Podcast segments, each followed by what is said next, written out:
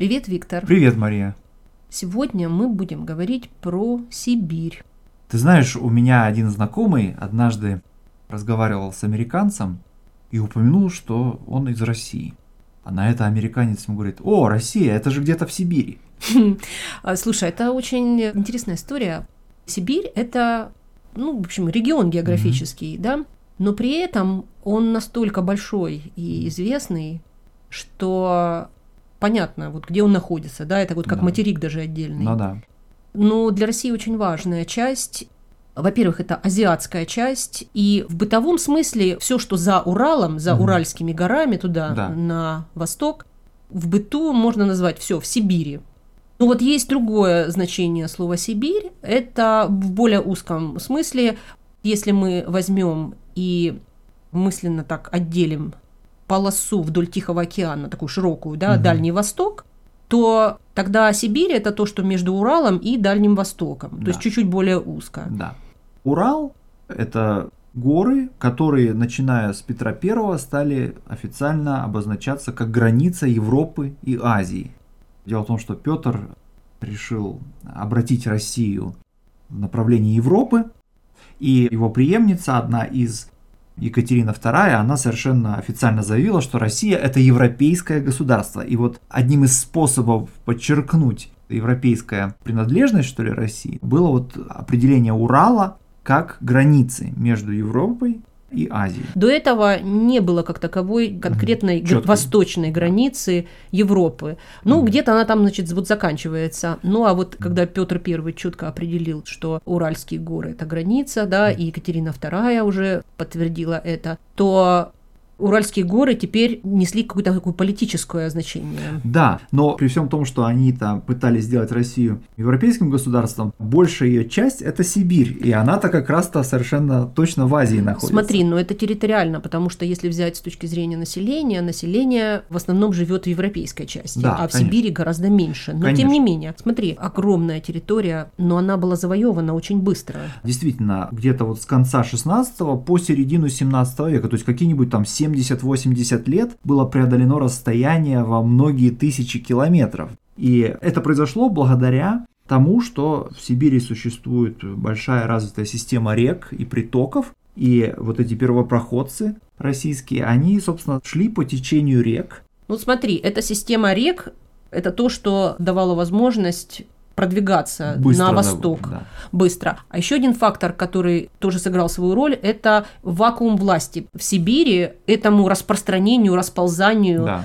русского государства не было как такового политического сопротивления. Но при том всем, что как бы Сибирь была завоевана какие-то 80 лет, ее освоение заняло гораздо более длительный промежуток времени и продолжается на самом деле до сих пор. И население на этом пространстве довольно плотность населения невысокая. Да, Сибирь не была пустая. Там очень много народов жило. Тюркские, монгольские, всевозможные алтайские племена. Были там, конечно, и русские, которые там еще в 16 веке там появились, и они mm. очень сильно они стали местными, да? да, и вот следующие волны уже воспринимали их как местных. И это население местное было безгосударственное. Ну да русское освоение Сибири, оно происходило как бы такими волнами. Ну, конечно же, первая волна была связана с охотой за пушным зверем. Дело в том, что в 16-17 столетиях в Европе существовал большой спрос на меха.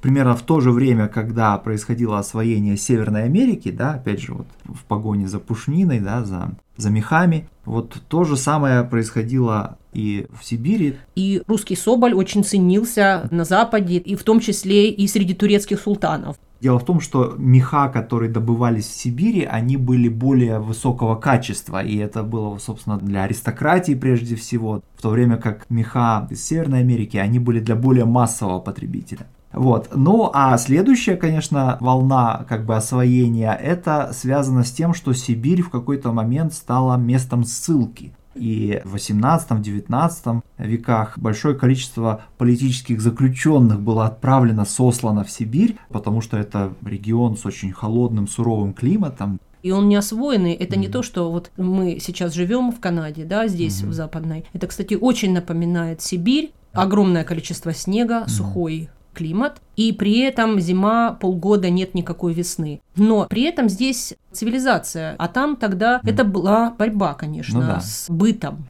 Да, конечно, и в этом смысле освоение Сибири через ссылку да, заключенных, она немножко напоминает Австралию, колонизацию Австралии, которая тоже первоначально была таким местом ссылки, да? Да, но в Австралию, кстати, ссылали уголовников, ну, да. а здесь политические ссыльные часто отличались уровнем образованности очень высокой. И, наверное, самыми знаменитыми из этих ссыльных были декабристы. Это были такие участники мятежа военного, восстания, это восстала военная аристократия. Ну да, в декабре 1825 года.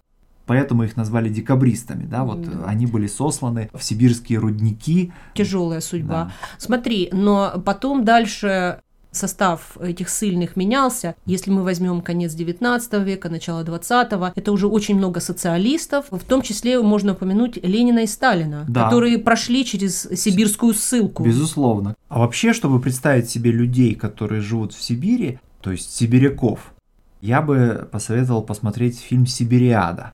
А я смотрела этот фильм. Это фильм Андрея Кончаловского.